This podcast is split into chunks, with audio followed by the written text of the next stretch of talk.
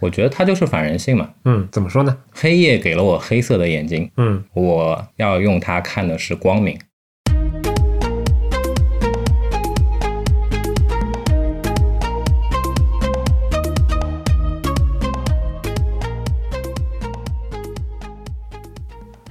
干货会过期，潮货会发霉，只有湿货历久弥新，温润你心。大家好，欢迎收听两周更新一期，现在已经更新了一百期的 Anyway 的 FM，我是 JJ 啊，我是李阳。嗯嗯，这个 opening 有两期没有念了，啊，对，因为前两期都是来嘉宾了嘛，今天我们继续恢复传统，做回了我们的播音室来、那个，有点不习惯为什么？啊。突然之间看到那么多吸音棉，其实老实说啊，嗯，哎呦，打断你念 opening 了，呃，你说吧，你先念吧。好吧，记住你说的东西啊，不要每次都是那个 又忘记了。我们是一档在 iTunes Podcasts、网易云音乐、荔枝 FM 以及其他泛用型播客客户端播出的设计、生活美学、数码科技相关的电台节目，欢迎关注。此外，我台不定期更新的播客副厂牌 Whatever 的 FM 也一样欢迎大家关注。除了音频节目，我台还在哔哩哔哩上上架了安妮微映画出品的视频拍手节目《盲人摸象》，你负责忙，我们负责拍视频摸给你看。当然，最后还要提一下我们的邮件组安妮微邮报，隔周打开邮箱阅读五分钟，有趣设计，当下科技尽掌握。订阅地址详见官网。最后，特别向您介绍我们推出的付费会员计划，购买后即可加入本台微信群，同时获得一枚编号唯一的不锈钢会员名牌，以及 Anyway 点 Meetups 线下活动入场券一张与其他纪念品。我要打断自己了。啊，说到这个 anyway 点 meetup 是吧？对线下活动啊，呃，如果这一期剪辑顺利的话，在本周六的晚上六点到九点，在上海，我们将举行本年度最后一次上海站的线下活动。哎，是的，会员的朋友可以在后台直接那个报名，其他朋友也可以通过本期节目的参考链接里面的那个多会的站点购票报名。期待大家的莅临。并且可在官网激活我们特别为你设计的 X 轴功能，打开更加独特的播客收听体验。官网针对会员还将额外开放相关的试听内容，欢迎订阅。订阅详情请见官网左侧链接。我们的宗旨是让你的听觉更懂视觉。如果你喜欢我们的节目，欢迎帮助我台转发传播，让更多可能与你一样好品味的人来到 Anyway 的 FM。是的，你前面想要说什么来着？哎那我我我就开始之前打断你的那个话题啊，啊，可以可以，因为好歹这个是第一百期，对吧？对，本来我是想说一百期的话，是不是想一个至少有一些特别的哎特别的纪念意义的这样的一个主题，啊来来录一期。啊，但是哎，他妈都没想到，对吧？一百期竟然是聊这个 这一期我觉得挺特别的呀。啊，特别在哪里？特别在就我们一直在经常说那个 a n d r o i d FM 是一个啊两个主播跟听众一起做成的这样的一个电台嘛，对吧？我觉得这一期是非常能够代表这句话的，因为哦，这个倒也是啊，对吧？哎，从这个角度来看的话，我觉得很贴切，对吧我？做了一百期，终于达到这个目的了。对，主要也是因为最近暗黑模式 Dark Mode 这个话题比较热门嘛，对吧？哎，其实我很好奇，为什么最近又火起来了呢？我待待会儿说，我们待会儿说。我我的意思是说，就因为 Dark Mode 最近又火起来了嘛，然后不约而同的，非常巧的，我们的两个会员群其实相对本来是相对独立的嘛，对吧？嗯嗯，但是最近围绕着 Dark Mode 都展开了一些讨论，对吧？我当时还跟群里面的会员开玩笑说，哎，这期节目都不用准备提纲了，也不用准备那个内容了，就把大家说的东西都念一遍，一期节目就录完了，对吧？对，其实群里面很多的朋友的观点，我觉得各方观点都有嘛。真不厚道一点，我觉得真的是可以这么念的。既然你已经急不可待的说到为什么会最近又火起来了这个问题，那么快的切入了主题，那我们简单的那个象征性的听一段音乐之后，马上回来进行这个讨论，好不好？好，嗯。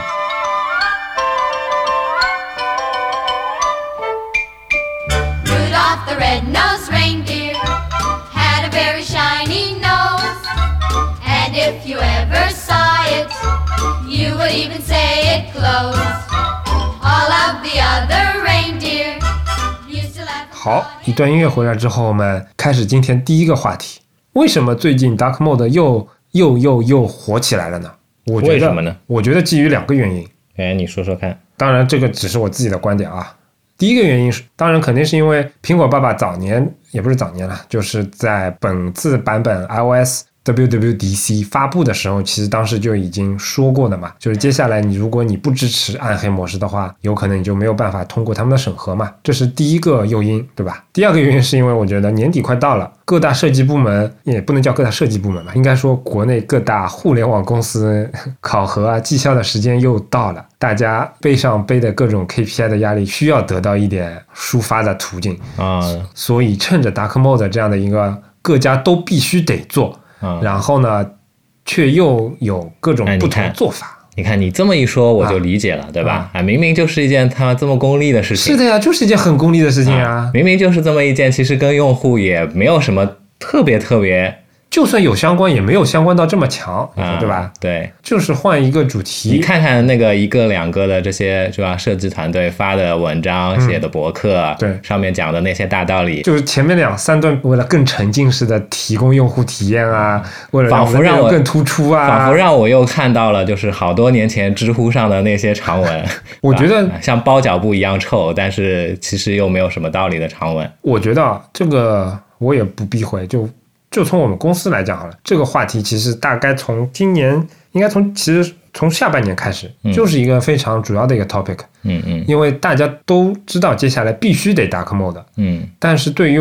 比如说我们公司某些产品好了，它其实历史积淀非常的深，你如果要确实要好好的把它改成一个纯黑主题的话，其实有相当多的工作要做。因为最直白的一个原因很简单，就是很多东西以前工程师都是写死的，嗯现在你必须按照，也不一定必须按照苹果的那种形式，但你总得按照某些形式，就像我们以前说的 design token 那种形式嘛，对吧？嗯你所有的颜色你现在不能再写死了，你得用一些定义的方法去把它给抽象出来，然后、嗯然后去不停的适配不同的内容，然后把不同的主题给应用上去。就这套东西，其实不光是设计师的呃 KPI，它其实对于程序员来说，这也是可以说的。嗯所以说，你看年底大家都赶着在这个点上就开始做了嘛。既然早晚要做，那如果这个东西跟你今年的 KPI、跟你今年的 OKR 可以有一些相关的，大家肯定当然是就挤着这个缝砍上去的嘛，对吧？哎，对对对，嗯，对吧？你这样一番阐述，对吧？嗯啊，我我总算是我总有算是有点有点有点道理的，对吧？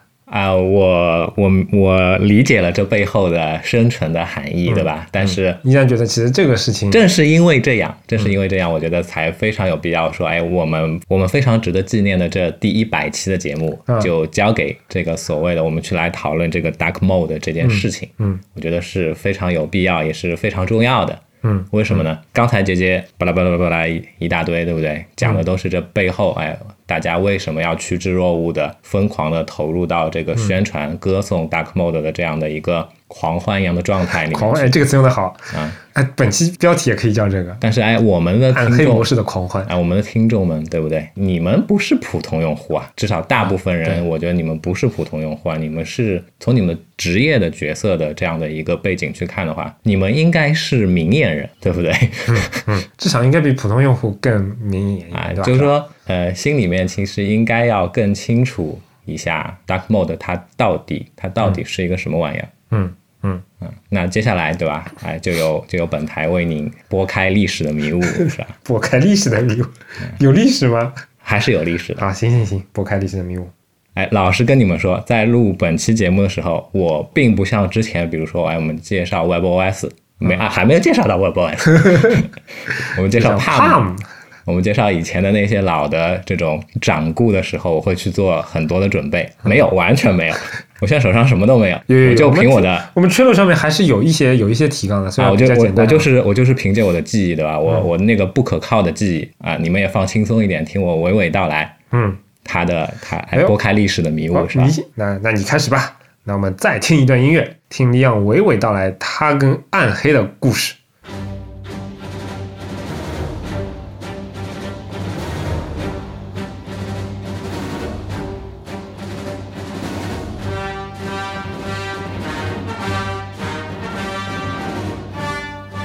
啊，其实我觉得啊，dark mode 这个词是谁发明的？我觉得这个词起得非常非常的棒嗯哼，，dark mode，没有叫什么 Night Mode 对吧？嗯，也没有叫什么更场景化的名字，而它就是叫深色模式。对，但其很直白实传递，，它传递了一些信息，甚至是价值观的东西很直白对吧？，嗯但是又很酷，dark mode，嗯而且念起来非常的朗朗上口。啊，这倒是我第一次见到 dark mode 这个词的时候，嗯你知道我脑子里想到的是什么吗？什么吗？是星球大战，哦是 Star Wars。为什么呢？它让我联想到 dark side 哦，啊，dark side of of force 是吧？我们我们终于蹭上热点了，是吧？哎，有道理啊。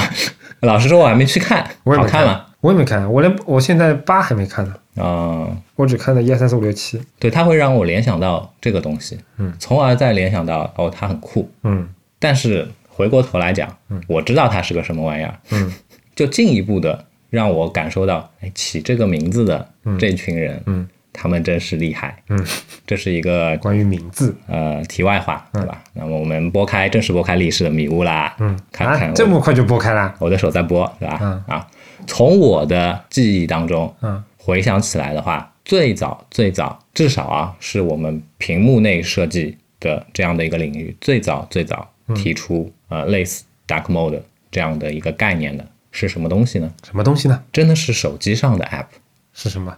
是 UC Web，哦，大概是二零零二零零五年前后吧。嗯当时呢，对吧？主流的所谓的智能手机还是诺基亚的这个塞班嗯 Symbian S 六零系列。嗯那在 S 六零系列上面最有名、最有名的软件，其实好像就两个、三个。嗯，有一个 Twitter 的软件，啊，Twitter 二零零五年有没有啊？好像没有吧？还没有，那它还是往后了。嗯那那个时候最有名的软件就两个，一个 UC Web，嗯，一个 Opera Mobile 版。那个时候 UC Web 强在什么地方呢？跑那些小流量的那种 Web 站速度不快嘛？不不不，那什么它能跑三 W 站，啊？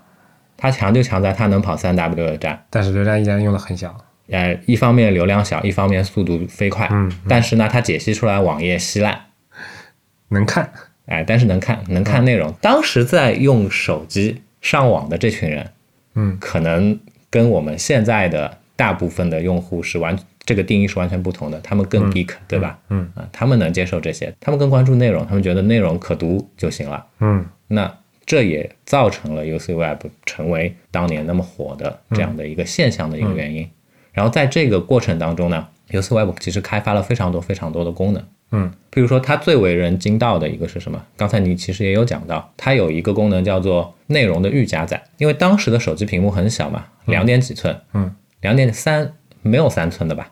两点几、一点几寸、两点几寸的屏幕，嗯在这么小的屏幕上面，你一个三 W 网站的内容，打个比方说，当时还那些所谓的门户网站，嗯。个个都长得像椰树椰汁一样的嘛，对吧？就是就是这么密集的内容，你不可能在一页里面全都看完，嗯。所以往往比如说一个正常的网页的一屏，到手机上的话，它可能会被拆分成三四五六七八屏。嗯那 UC Web 它有一个所谓的这种叫内容预加载的机制，一下子加载完之后呢，可能就一下帮你加载好几页。那这个时候你翻页，速度就快。哎，你就感知到你的手感上感知到的就是一个飞快的这样的一个、一个加载的速度。在此这个基础之上呢，它还有一些其他功能，比如说像你刚才也有提到过的图片加载的一些机制。哎，这个好像不是 UC Web，好像是 Opera。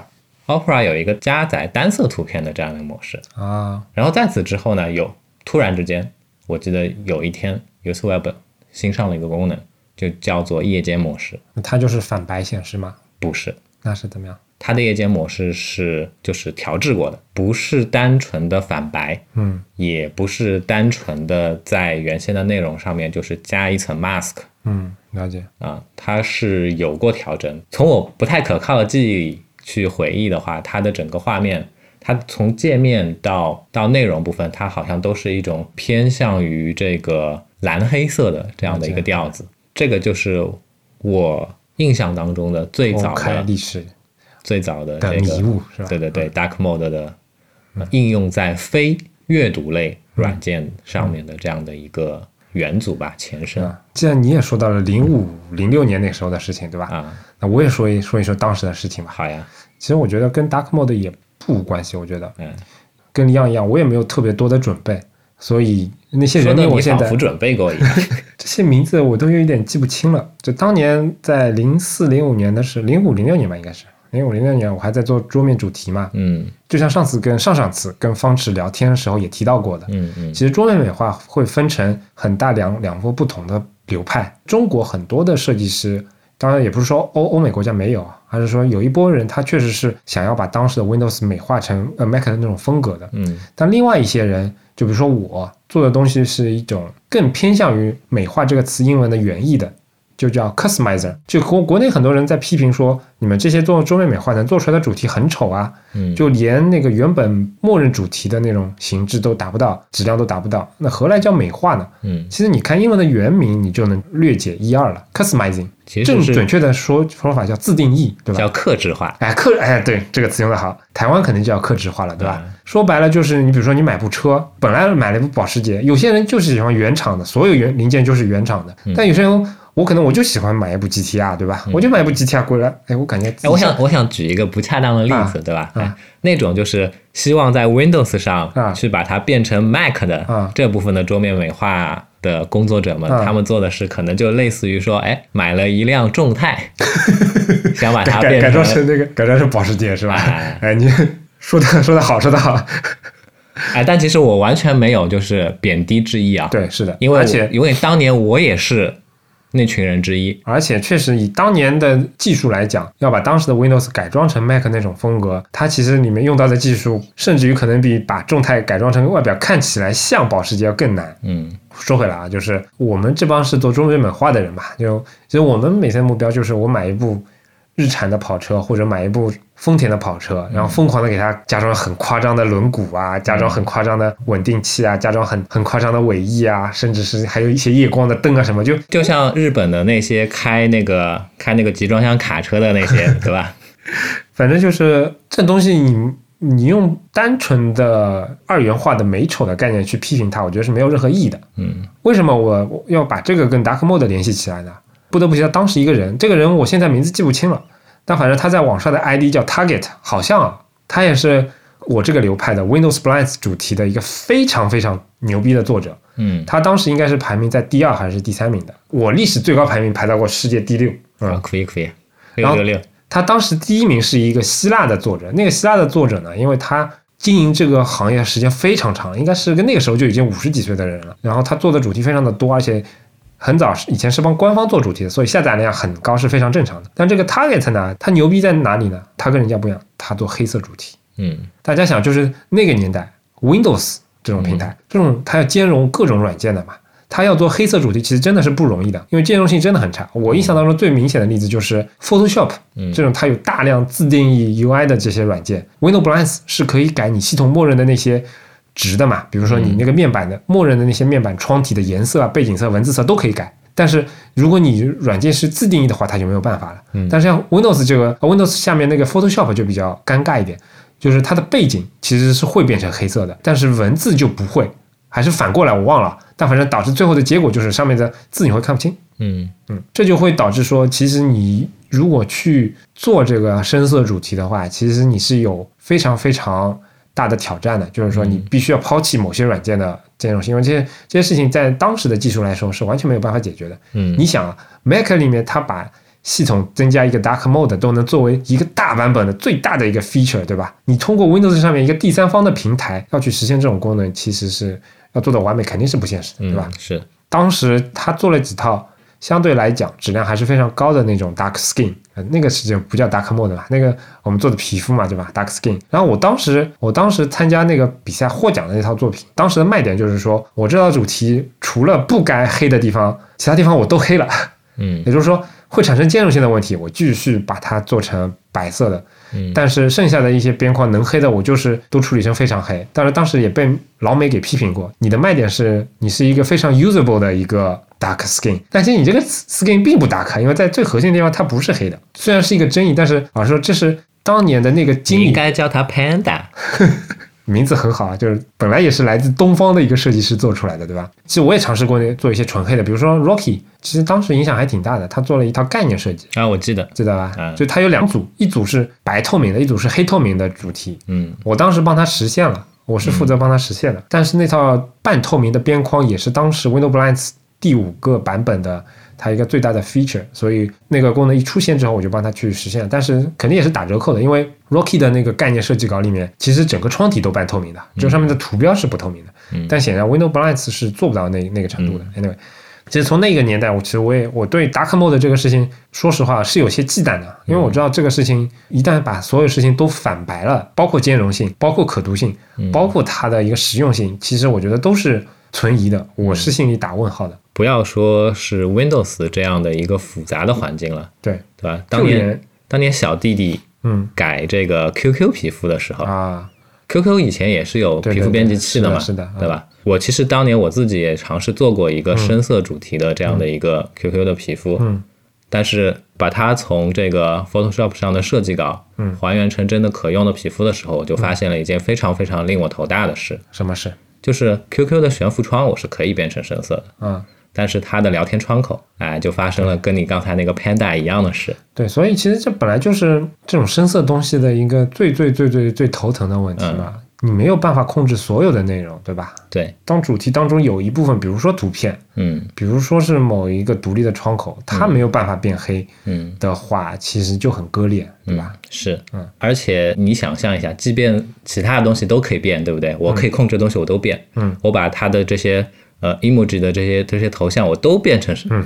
符合我那个深色的，嗯，但是哎，用户自己上传的头像怎么办？嗯，对，我相信最近那些写的很好的，比如说淘宝呀，比如说那个谁呀，哦，不是啊，那个什么，啊，你先说，就我我觉得这是他们在我看到的这些公众号文章里面，这部分应该是最核心需要解决的问题，但是他们都在逃避，逃避，或者说用了一些取巧的方法。嗯然后那些方法就是，如果你做过相关工作的，嗯你肯定马上就一眼就能识穿了。嗯就它，你看它的效果图效果不错的，还是可以看看的。嗯但这种方法绝必不是最完美的方法。当然也，我觉得事实上也除了你，就是所有人，你都是每个每个主题适配一套，没有什么完美方案的。我我补充一下，我刚才打断你的，我想说的是啊，你说，我想表达的是这样，其实，哎，姐姐，你刚才这么一长段在描述你们以前的这个辛勤劳动的，嗯，劳动人民发挥他的智慧，去努力的去想要创造一个深色的这样的一个，设计，哎，这样的一个玩意儿的时候，初衷是很单纯的，就是想做一套这样的设计风格的东西出来。对，这个就是我不想省电，这个就是。我我现在理解的，跟现在这些所谓的嗯巴拉巴拉的这些 最最最最不一样的地方嗯，对，啊。你也要理解，就前面我前面也说了原因嘛。说到底，那你抛开那个巴拉巴拉巴拉巴拉巴拉那些原因，说到底就是苹果爸爸要审核了，嗯，就这么个原因。年底 KPI 要完成，对，这这接下来就没什么好说的呀，对吧？好，对吧？哎，今天的调子就是这样子。嗯，好，接下来下一个阶段，对吧？嗯下一个环节，我们接着再跟你聊聊现拨开历史的迷雾，回到现在的，回到现在的迷雾是吧？把把历史的车轮往前再滚一滚。嗯嗯，先别进到现在吧，那还不是现在，不是现啊，在，不是现在啊。我想说说，哦，我接下来做的跟 Dark Mode 就是相对来讲更直接相关的一些事情，嗯，比如说，大概应该是在二零一三年的时候。哎，那你先让我说吧。哦，哎，要要时间出来的。哎好，行行行，你几几年？嗯，我那个大概是二零，哎，我想一想啊，啊我先说二零零八年，啊，你赢了，你说吧。Dashing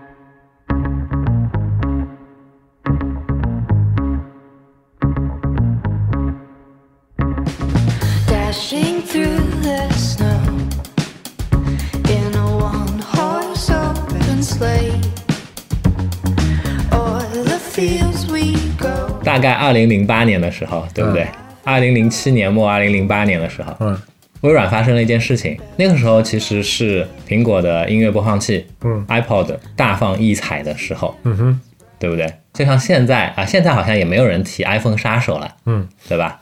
但是在呃零九年、一零年那段时间，其实是异军突起了一大帮 iPhone 的杀手，嗯啊，仿佛这个世界就像刺客信条一样。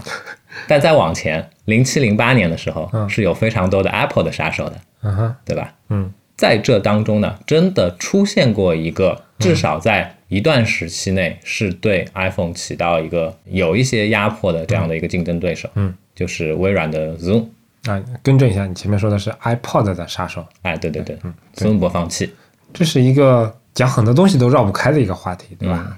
它可以算作为移动操作端里面非常重要的一个里程碑，对吧？是。硬件上它也是一个，其实当时真的挺火的，对吧？哦，它真的在软件和硬件层面的设设计、硬件层面的设计都是有非常非常多的一些为后世，就像现代的手机端操作系统，有很多东西是来自于 WebOS，嗯但那个时候有很长一段时间，其实 Zoom 的很多东西也在反哺现在非常多的产品。对，现在有很多 XXX 杀手的一些东西，嗯它的套路要么就是抄这个 XXX，嗯要么就是 XX 长成 A 样，它一定要来个反的，嗯，很多都是这种套路，对吧？它来个 B 样，啊，这 你这句话我要逼掉了。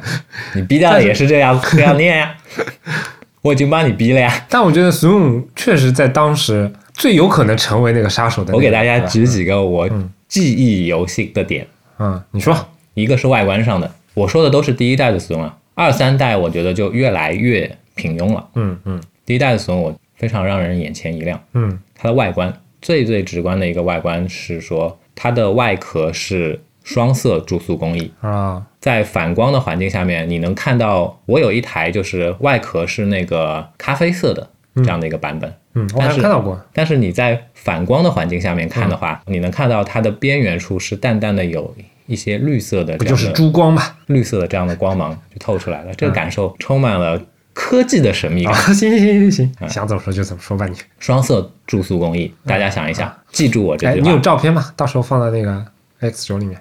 没有照片我就网上找一个了。这个设备还在我家里，哦我哦可以拍一张，但是但是现在拍的话，只有非常多岁月的痕迹。啊啊，反正回去看情况吧。嗯双色注塑工艺，对不对？大家记住这个词。之后呢，会发生在诺基亚非常非常有名的一系列的机型上面，嗯，会发生在，哎，我记得，嗯，魅族还是什么都有提到过，对吧？嗯然后再说软件部分，嗯它的软件非常有特色，啊，那就那就厉害啦，对吧？那就厉害啦。嗯嗯，它的软件通体都是深色主题的嗯啊，而且非常非常的特征化，大标题字，嗯对吧？大的箭头，嗯这些东西在几年之后完完全全的移植到了 Windows Phone Seven 上面，再过几年之后，又完完整整的进入了坟墓里面。这个时间还挺长的。嗯再过几年时间，它又一部分的进入到了 iOS 里面。嗯，但我觉得还是有点不一样。虽然确实是能够看出一些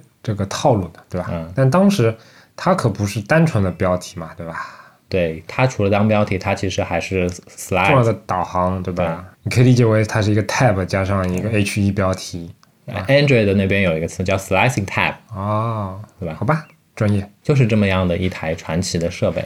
提这个东西呢，其实就是为了想引出之后的，嗯还没到一三年啊，啊，没到那就是一零年的时候、啊，行，你说吧。Windows Phone 7发布了。其实我觉得这个才是现在意义上的这些 Dark Mode 的鼻祖，鼻祖。嗯对，为什么呢？因为现在这些 Dark Mode，嗯，它其实都是有一个前提的，或者说要需要去使用 Dark Mode，它其实都是有一个前提的，嗯是要需要在那个所谓的特定的硬件环境里面的。啊，了解。啥硬件环境呢？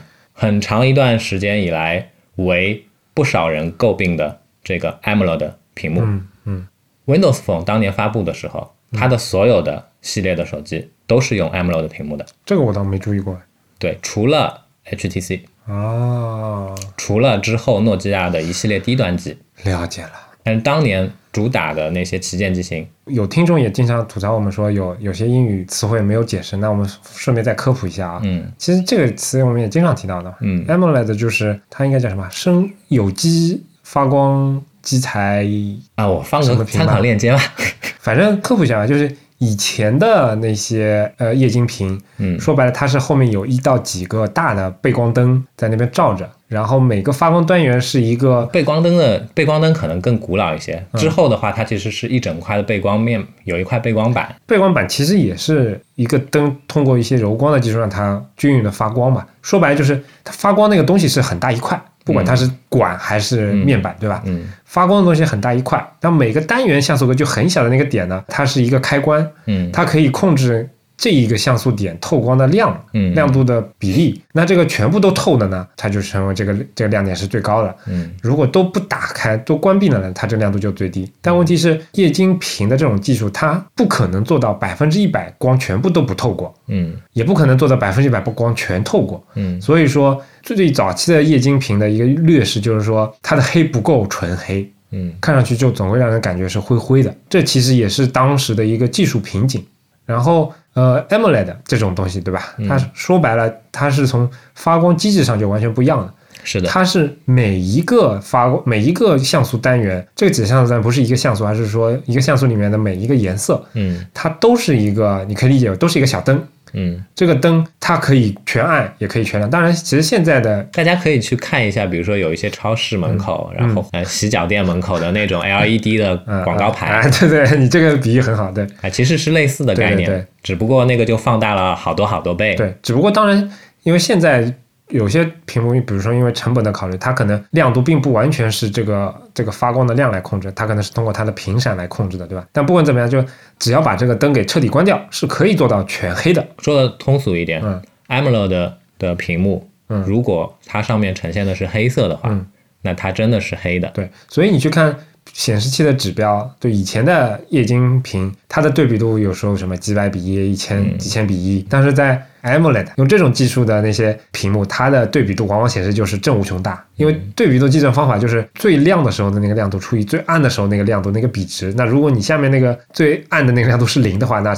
那除出来肯定就是正无穷大了嘛，对吧？嗯，所以这些年来，AMOLED 的屏幕的它的发展的轨迹是什么样子的呢？什么样子的呢？几个方面吧。最早的时候，对吧？Pentel 排列的那种的话，嗯你看到的就是大果粒，所以它的亚像素点的排列的方式一直在改变。嗯然后还有什么？还有它的屏幕亮度。嗯最早的时候，AMOLED 的屏幕亮度其实是其实是比不过高端的 LCD 屏幕的。现在其实也在一直在一直在往更亮的方方向但我发展。看接下来好像又开始要走回那个 LCD 的那些路来，我看它用什么什么 Micro LCD 啊什么的，Micro LED，啊 Micro LED，对对对，嗯技术的发展就是这样，就是当它一个技术出现了瓶颈之后，出现一些问题之后，那可能会然后啊，有新的东西。这些东西都是题外话。嗯那我们再说回来，对吧？我们说回那个原罪、Windows Phone Windows Phone 上用的 AMOLED 屏幕，为什么叫它是原罪呢？那个就是当初最最最最原始的 AMOLED 屏幕，嗯或者说被三星、被 LG 这些厂家拿来做试验品的 AMOLED 屏幕。嗯因为其实最早 AMOLED 屏幕它发明出来，它不是为了手机去用的，嗯，它是给电视用。嗯。但是因为 AMOLED 屏幕当时是有非常多问题的，良品率比较低。良品率也很低。啊，一下子去给那种大屏幕去使用的话，成本就一方面成本比较高良品率就更低了，哎，一方面成本比较高，一方面各方面原因嘛，正好哎嗯，Windows Phone 要发布了，好，我们就拿它当小白鼠，嗯。一个劲的就去去试验我们的嗯。我们的这种新材质的设备。嗯。但是问题还是在那里啊，什么问题呢？刚才有讲讲到一个大果粒 Pentel 排列，什么是 Pentel 排列？嗯我会放我们会放一张图，对让大家感受一下。嗯，其实现在还是有类似 Pentel 排列的屏幕现在现在可五花八门了，对吧？现在你还能够感受到 Pentel 排列的屏幕，其实它不是 Pentel 了，因为 Pentel 也是也是注册的，也是三星的专利。只有固定排列形式才能叫 Pentel，对吧？对对对，但是现现在有一种思想，其实在各种类型的屏幕里都有。嗯，现在有一种非常非常类似它的排列组合方式的，然后呈现方式的、呈现结果的嗯 AMOLED 屏幕，嗯是谁家在用呢？谁家在用呢？华为，华为是最大的、最大的头，嗯，华为的手机基本上都是那个的，反正一句话就是 Pentel 的屏，所谓 Pentel 屏就是它并不是老老实实一个像素都有三个非常均匀的 RGB 三个点来组成的。它是 R 级、B 级、R 级、B 级这样排列的，也就是你想象一下，我刚才有念啊，R 级、B 级，对不对？对。它这当中有两个级，有一个级是共用的嘛，对吧？级是什么？嗯。级是，Green，所以呢，你再想象一下，嗯。你再想象一下当年 Galaxy 嗯一代、二代、三代的时候，它的屏幕的特色就是绿。艳丽，为什么绿？就是因为它是 RGB 级排列的，嗯它比那时候的 LCD 屏幕，它就多了一个绿色的亚像素点嘛，嗯对不对？不过这个也说回来，这个我们也节目里经常提到，虽然现在 Pentel 的屏不是那么的多了，但是各家屏的排列方式真的五花八门。比如说 iPhone，我记得哪一个版本就是那个 X 的阵列的那种屏幕的方式嘛，它都是斜着借用的。嗯，所以说你现在这个年头，你真的一一对于像素对应这个这个词都很难定义了。因为你现在可能连一个像素都找不到了。我们再说回来啊，刚才有提到了，对吧？当年这些硬件限制，嗯，硬件条件的限制下面，嗯，如果说我真的给你给你一台大绿屏，让你去看，对吧？哎，虽然有还是有很多傻屌用户，对吧？当年看到 Galaxy 一代的时候惊为天人，哇，怎么这么艳？马上就把人民币甩到这个销售脸上买买买买回去了，对吧？嗯。但是其实呢，厂家还是心虚的，嗯。所以当时在推 Windows Phone 的时候，嗯。他们就非常鸡贼的，嗯。推了一套以暗色、嗯。以深色、以黑色为主题的这样的一个呈现方式，好吧，就是这样子，就是这么单纯，就是这么简单。嗯，但就老实说，虽然你说了背后的一些商业上的逻辑，对吧？嗯但我觉得当年 Windows Phone 的那套整体的交互跟整体的视觉，其实用深色是非常，其实是合理的。对呀、嗯这才是设计者们聪明的地方。嗯他们靠他们天才的智慧去弥补了嗯硬件上面的不足。而且老实说，他们也不，我觉得也并不是完完全全说这些限制，因为你去看之前胎死腹中的那个 Windows Mobile Seven，嗯，那个其实也已经变成深色主题了。不一样嘛，那个是那个其实还是蓝蓝的嘛。你看得出来是有一些跟之前的不一样的，对吧？我我觉得那个更类似于嗯你当年做的那套啊，主题的这倒也是，样的感觉。对对对，我们也可以找个图，呃这个图我也找了好几遍了。嗯反正那套确实它不是那么单纯的黑嘛，对吧？嗯它基本上是 Windows Mobile 六点五那个版本，嗯一个深蓝色精细化版本的设计的改版啊，它的窗体的这个就是内容部分，嗯该亮的还是亮的，嗯，对不对？只不过在一些主屏啊什么的地方会酷酷的黑一下，对吧？嗯？是，嗯，好了。一零年对吧？Windows Phone 发布了，嗯我觉得这个就是现在这些暗色主题的罪魁祸首，就轮到你了，对吧？啊，一三年可以来了，我都已经忘了我要说什么了，让我翻一下提纲啊。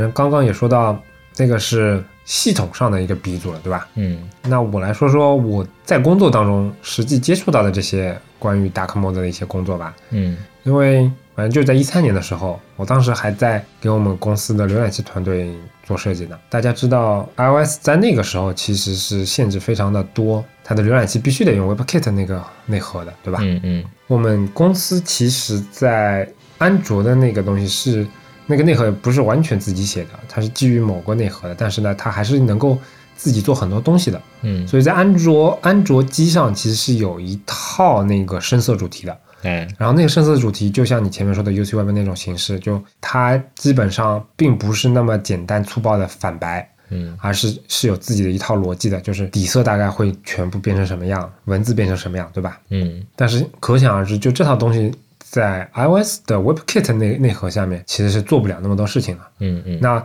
当时我我们产品团队也在想，因为百度浏览器说实在投入资源也不是很厉害，所以你真的要做一套很牛逼的方案，其实也挺难的。最早期的话，其实就是非常 暗黑模式，就是它会自动把系统的亮度调低百分之五十。嗯，你去看现在的 App，啊还是有大量代付也是这么做的。其实我觉得这啊不失为一种优雅的解决方案。哎，对，就是在你没有办法做完美的情况下，这个虽然偷懒省事儿，但是它其实没有，至少没有强奸你。对。我觉得这么说。我举几个例子啊，啊。我很爱看书，啊。有一些这个阅读类的软件，嗯。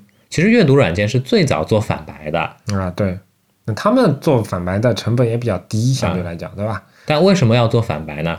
老实告诉大家，嗯对吧？这个根本就不是什么护眼啊什么的，嗯就省电。因为当年特别是 Android，嗯，Android 的手机耗电很厉害，嗯。来个反白模式的话，你可以多看一会儿书，嗯，就这样。可以。但是呢，哎，有一些阅读类的软件，比如说像 Android 那边有一个叫 FB Reader 这个 app 呢，它有一个它有一个手势，嗯就是当你的手指去滑动屏幕左侧边缘，从上往下滑的话，嗯可以降低亮度。甚至可以降到比系统亮度更低的亮度。我在晚上看书的时候，我是经常需要去做这个操作的。啊，我就是需要去把亮度调到，比如说啊，嗯，比如说系统亮度，可能在它的比对到它里面的这个，就说百分比的话，大概是个百分之二十亮的状态的时候，嗯，我在晚上我一般会调到百分之五。哎，其实你说到调亮度，我觉得这点是我在跟李奥合作时候非常有意思的一个点，就是李昂的手机，不管他买的什么安卓机啊、iPhone 机啊、这个机啊、那个机啊，每次我没有那么急，没有那么急。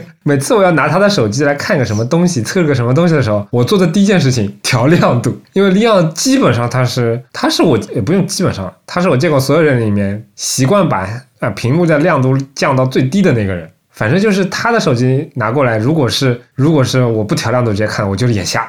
只能说我的视锥细胞比较特别。哎，对，是的，就是这也可以作为我们接下来一个讨论的，我觉得也是一个引子，对吧？嗯就比如说像 Leon，他可能本来就是对他自带那个对比度加强滤镜的眼睛，对吧？如果给他一个本来对比度更强的东西，他就要看瞎眼了。哎，我正想跟你说啊，我正想接着往下说，嗯对吧？当年我买第一台 Windows Phone 的时候，嗯我的手机上面，我其实跟大家很多场合也讲过，我不爱在手机上玩游戏，嗯但是我的每一台手机我都会去装一个看书的 app。嗯 我当年那台 Windows Phone 我也装过一个 app，嗯，然后我就瞎了。好吧，它它晚上的亮度比我那个时候 Kindle 用的小夜灯还亮。嗯，好吧，对吧？反正这这是 Leon 的一个习惯，我觉得，嗯对，确实每个人的。就像你说的，视锥细胞啊、视感细胞啊，这种它的比例啊、它的敏感度啊，确实不一样。那每个人对亮度、对比度的感受肯定也不一样，我觉得这也很正常。我先说回一三年我那个时候的工作啊，哎，就我当时跟 PM 想的一套方法，就是说我们程序想办法给所有的页面注入一套 CSS，嗯然后那套 CSS 是我来负责出，这是我很早期用 GitHub 的时候还上传过的一个开源的东西之一，现在还在，因为这个后来项目没有继续下去了，我做到一半。那我记得我当时也给你看过的嘛，就我那套 CSS 就很粗暴的，嗯嗯嗯，所以我就是把所有整个网页先把它给翻转，这个不能叫翻转，在 CSS 里面那个滤镜名字叫 invert，类似 Photoshop 的 invert 吧，对，它就是 Photoshop invert，command command 加 i，嗯反色。哎，对，反色，哎，对，Photoshop 是叫反色，是叫反色。第一步操作是我们会有一个白名单，嗯就是会去找一下国内主流网站它是深色的还是暗色的。嗯那相对来讲，对于一个我们要做这种浏览器来说，我们能够忍受一些 bad case。嗯所以说，只要能克服到国内最主要的两三，当时大概我们侦测的大概前三百个网站就差不多了。嗯嗯但是那个时候其实暗色的主题网页也不多，比如说土豆，嗯土豆我印象它是一直是黑的嘛，对吧？然后再比如说有一些游戏的网站，我们去抓取一些是暗色的，这些就放到白名单里面就，这部分网站我就不去给它做改动，让它直接就黑色状态就可以了。剩下那些网站我上来第一步就把它给反色，嗯反色之后给它加上一点点蓝茵茵的那种感觉，跟我们品牌色更和协调一点。而且我们当时也调研了一下市场上那些阅读器啊，包括其他一些产品的，呃，那个时候应该不叫大 c 那个是的确是叫夜间模式，而且我们当时做的也是夜间模式嘛。嗯嗯大家都是带有一些蓝色的色相的，可能理论上也有支持。我我有个朋友，他学的东西很专业的，他学的那个东西就光有关的东西，然后他有一套专利，这套系统它能够根据当天的季节，根据当天的时间来那个调节家里面的灯光的色相。哦呃，放到今天其实就是我们那个 Mac 屏那个触控那个功能嘛，嗯说白了就是这个，嗯只不过它更玄乎一点，它会结合你的一些呃季节啊，结合一些其他东西，就它背后是有一套理论支持的。确实有些时候我们用什么颜色会更好一点什么的。第二步操作会加一个蓝色嘛，然后第三步可能会拾取一些更细的一些标题字，比如说 H 一、H 二或者它名字类名里面有 title 啊这种的，嗯嗯我们会给它进一步增加一个对比度，最后再给图片再反白一层。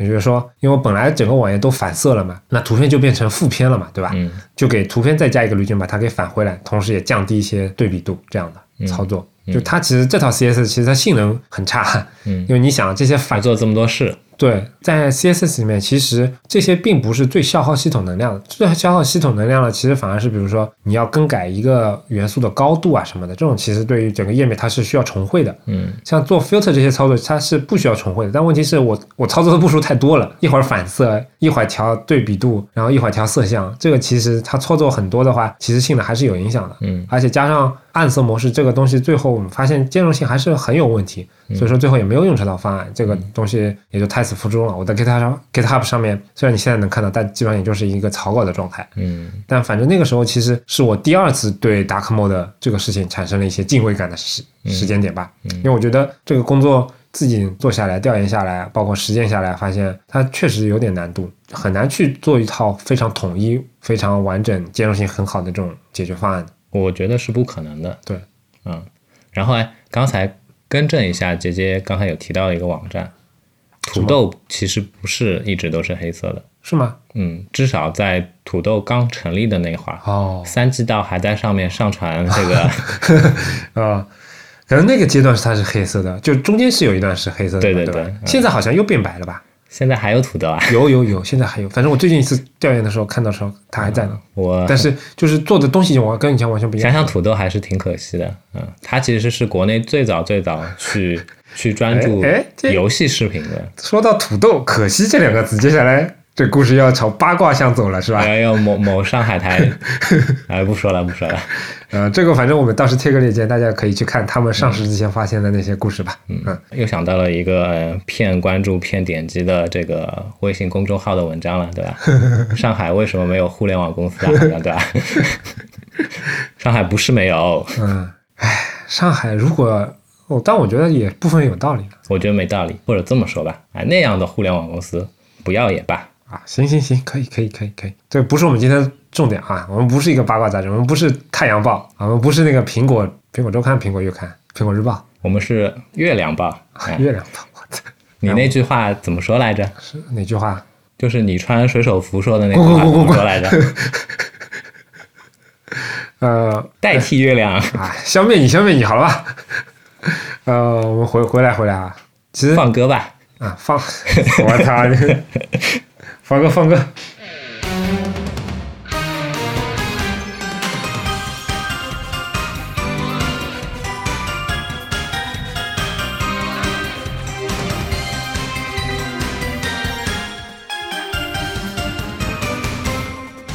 ごめんね素直じゃなくて其实熟悉 Leon 他在各个社交平台的发言，或者说你就是我们群会员的朋友的话，你能发现一个很明显的事实啊，Leon 是目前这些各种软件的 Dark Mode，不能说软件吧，包括系统的这种深色模式的一个唱衰者，应该这么说吧？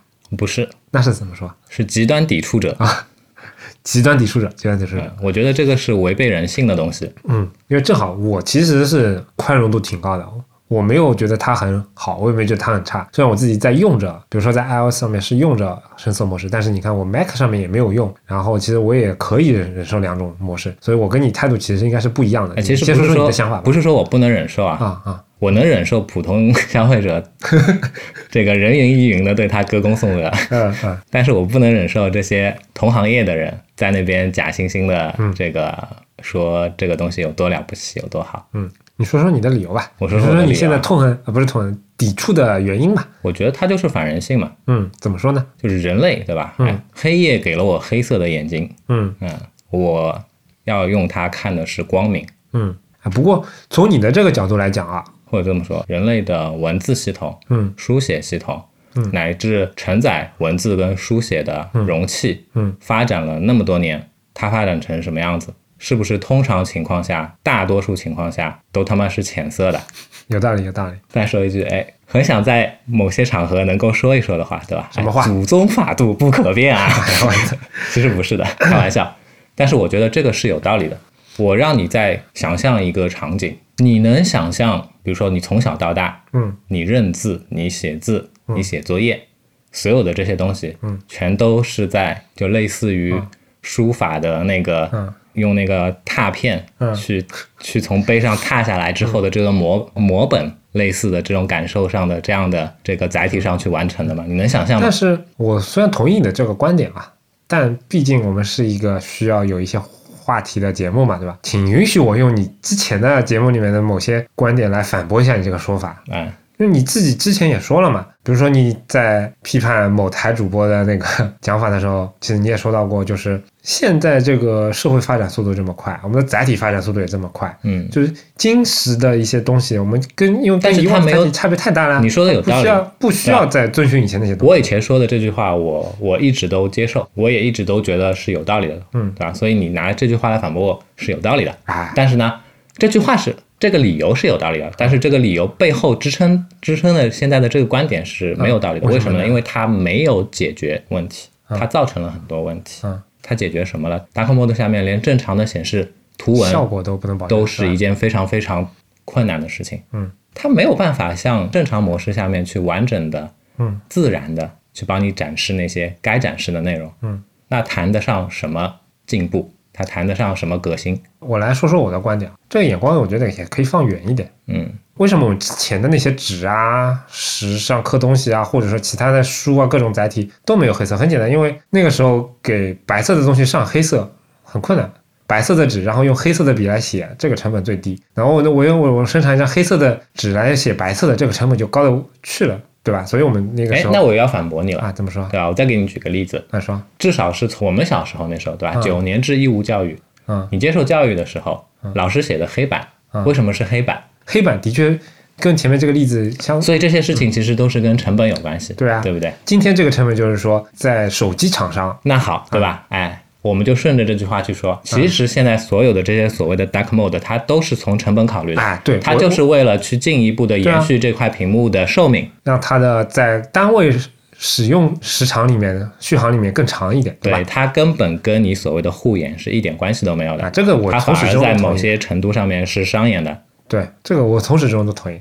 我我的我的观点是说，我们的社会就是非常的功利嘛，就是哪个东西成本最低，那趋利避害的就往这个方向去发展嘛，对吧？但是你想，就是不管是黑板这种载体也好，书本这种载体也好，它本来就发展了那么多年嘛，对吧？嗯嗯，但是从手机上来讲，本来已经发展这么日新月异的东西，Dark Mode 这可能也就是近几年来，也就一年多吧，才被大家重度提的那个话题的这个东西来提出来，都还没有准备好迎接这个东西，不管是厂商也好，用户也好，设计师也好，都没有准备好这个东西嘛。但是时间是会慢慢发展的，我觉得你这句话说的也非常有道理，时间是会慢慢发展的，时间是会解决一切的，但是呢嗯，这个时间的跨度会非常非常的长。嗯，我只能想象到，哎，除非有一天人类的嗯人类的眼睛构造发生改变了。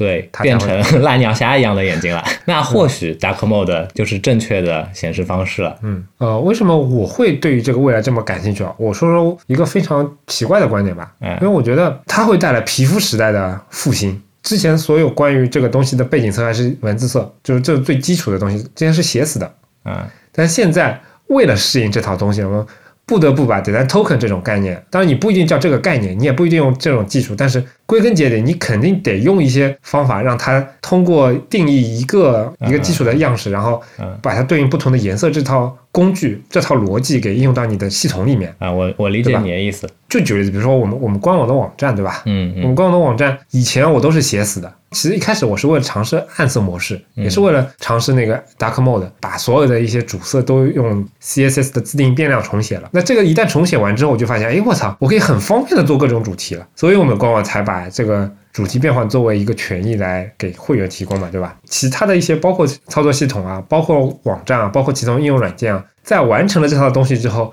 为了让这套系统更加的发光发热，然后不那么快就我觉得你消磨掉，，但嗯，是我觉得你乐观了。为什么呢？首先，我们怎么看待主题，啊，对吧？怎么去定义主题这个东西？嗯，如果仅仅只是说改换一套配色方式，我觉得我我指主题没有那么简单啊。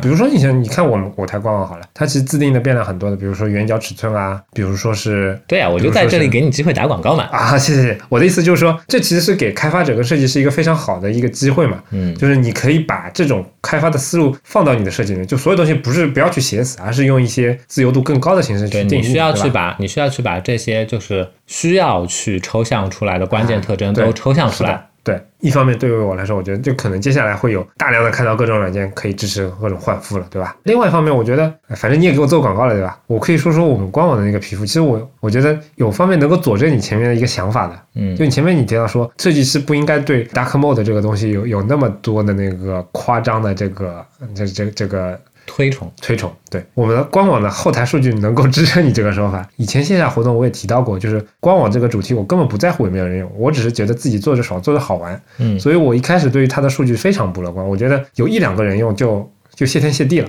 嗯但是事实上用的人还比我想象的要至少要多一个数量级。嗯啊、但是根据我统计的，就是大家用这个皮肤的这个品类来说，有一点比较心寒，没有人用是那个那套深色主题，就连那套那个 Pornhub 都有好多人在用，但是没有人用那套深色主题。事实上用的最多的还是那些啊、亮色的那些主题。这个样本太小了，我觉得它没有任何统计意义。嗯但是我觉得多少能够佐证你这种说法吧。我觉得，嗯，如果抛开 KPI，如果抛开其他一些东西，不一定会对所谓的酷炫的东西有那么多的推崇。我觉得。因为也不酷炫呀。嗯，哎，其实我我没想到这一集没有太多的准备，对吧？但是居然真正吐槽 Dark Mode 也就吐槽这么点时间，这么点时间吗？对啊？这么点时间不多啊，前面都在拨开历史的迷雾嘛。就是靠历史的迷雾，让你们能够更加深刻的理解到啊，我们为什么要喷它，嗯嗯，喷的是有目的的，对吧？开头节目开头的时候我说的那个，其实足以让大家喷了。我觉得，对，那说白了就是这么个，就这么个残酷的商业现实嘛，对吧？对吧？第一百期内容还是很有教育意义的，反正节目也差不多了，那我再聊聊一百期吧。没有想到能坚持一百期。我最近感触特别深，你知道为什么吗？呃，哎我要给自己打广告了。虽然我前面提到了官网，其实当时在改造的时候留了一些延展性的，包括现在一些，比如说配色啊，包括它的一些其他的一些组件啊什么的。但是其实有一点我没想到，就是我当时很多地方很多页面里面那个期数的那个背景，我是写死的那个宽度，嗯嗯两位数。嗯，然后我最近在开始急忙修正的地方就是出现三位数了，怎么办？当年有一个我要说个老掉牙的词，对吧？有有个叫做千年重问，啊，对对对，哎，你这个比喻说的好。哎，没想到我台遇到问题这么幼稚，两位数就发生了。叫百七重。嗯，我现在急忙在改，因为我发现我我当初不光是写死的，嗯而且我他妈的是左居中的。比如说，比如说我们首页上那个七数对吧，是左居中写两位数往后写的，三位数上去的话就跟主标题重叠了，我操，还不是说超过边界什么的我我先给你一个，我先给你一个中间的思路吧。啊啊，什么思路？这个不要用阿拉伯字母了。这个不现实，因为时至今日，官网对我的对我来说，官网已经被我改造的二次开发成的不成样了。嗯呃，它很多东西是基于这个期数的啊，我是这个期数开玩笑的。嗯，anyway，反正就是最近在改这些期数的时候，其实我同时还在写一个我们，哎，因为我台不知道大家有没有用过我台的那个搜索系统，用的是第三方的那个平台 Swift Type，我一直用他们薅羊毛的免费账号，现在薅羊毛好好像薅不下去了，因为它有索引页总数的限制，嗯。啊，再加上它其实搜中文效果也不是特别好，嗯。所以我最近在写一个自定义的一个搜索系统来替代它，嗯。然后在写的时候，其实在给所有我们做的九十九期做的一个索引嘛。最近疯狂的在测这些搜索的关键词，嗯，曾经有朋友说我们的域名非常适合当搜索引擎的，你这个算不算这个触犯了竞业协议啊？哦哦对，我们只搜这类的东西，不触。所所以要不改个名字对吧？我们不要搜索引，我们叫推荐系统。好吧，anyway，反正最近在疯狂的、不停的看到的之前做的那些节目的一些简介呀、内容呀，甚至我在之前的每期内容都返回去重新编辑了一下。嗯其实这个感触还真的挺深的，尤其是前两天一篇一篇在往回翻的时候，我就会发现，我操，我们还做过这个，我当当时聊过这个吗？我怎么不记得了？然后赶紧回去听一听，嗯就发生了好几次这种事情，导致我本来做事的正事那个效率变得非常的低，你知道吗？但是这个过程下来之后，其实我真的还是挺挺唏嘘的，嗯，真的没想到我们能够做到，我也完全没有想到，嗯因为这样子对吧？最近一年，嗯其实我身上发生了挺大的变化长痘痘了吗？为什么是身上？啊。啊，那我想想应该换一个什么样的生？活中，啊啊，生活中发生了很大的变化。我现在需要就是两地奔波，对吧？而且工作的压力其实比以前要大了。啊、我好像已经有快，我好像已经有快十年没有这么大强度的工作压力了。嗯，哎无论是不过我也说句实话，我认识李阳也很长时间了。今年这一年，虽然他工作压力，我明显感觉他大了，但是没辞职是吧？啊，对，就是不但没辞职，其实之前能坚持一年的工作也是有的，但是他现在的这份工作是我觉得他骂傻逼骂的最少的一次，骂公司傻逼骂的最少的一次。所所以我说我身上发生变化了嘛，嗯我成长了，对吧？其实不是这样子的，不累归累嘛，但是我觉得就说现在做的事情还还有意思，对做的事情还是我想去做的事情嗯，公司也还可以，对吧？啊，能养得活我嘛？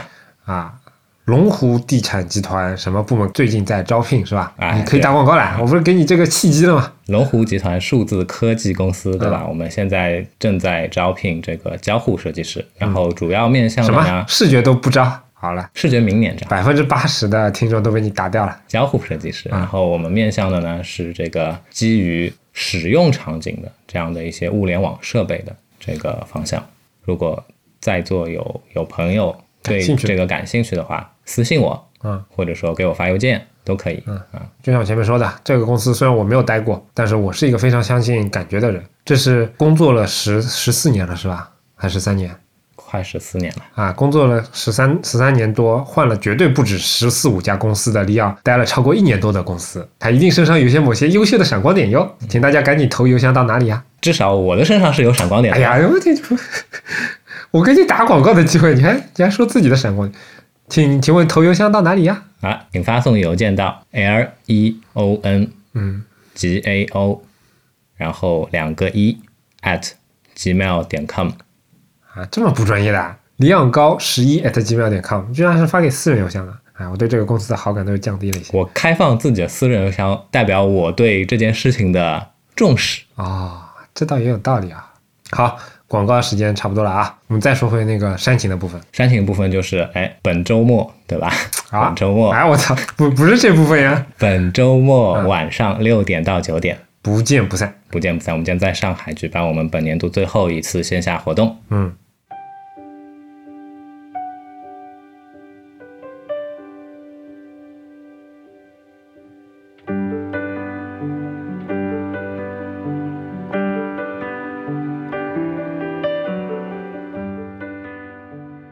感谢大家收听我们的节目。如果想要获得更好的收听体验，不妨尝试我台推出的付费会员计划，详情请见官网 anyway 点 fm 斜杠 member。同时，每一期节目提及的相关内容都能在官网上找到。如果你需要联系我们，可以直接在官网 anyway 点 fm 上留言，也能通过邮箱 hello at anyway 点 fm 来信，在微博、推特上搜索 anyway 点 fm 即可找到我们的官方账号，上面会不定期的发布一些即时消息，欢迎关注。同样，你也可以订阅我们的邮件组安妮微邮报，订阅地址请见官网侧边栏链接。我们努力的目标是让你的听觉更懂视觉，付费会员的听觉一定更懂视觉。这句应该要去掉了是吧？对，有点不要有点不要脸啊！再保留一期吧。好，当然，你也可以在各大泛用型播客客户端、网易云音乐、荔枝 FM 上搜索 Anyway 点 FM 找到我们。两个礼拜之后再见，拜拜。拜拜。哎，这次是两个礼拜之后再见吗？对啊，为什么不是？哦嗯，离过年还有有对吧？啊，还有最后一期。好，嗯，拜拜。拜拜。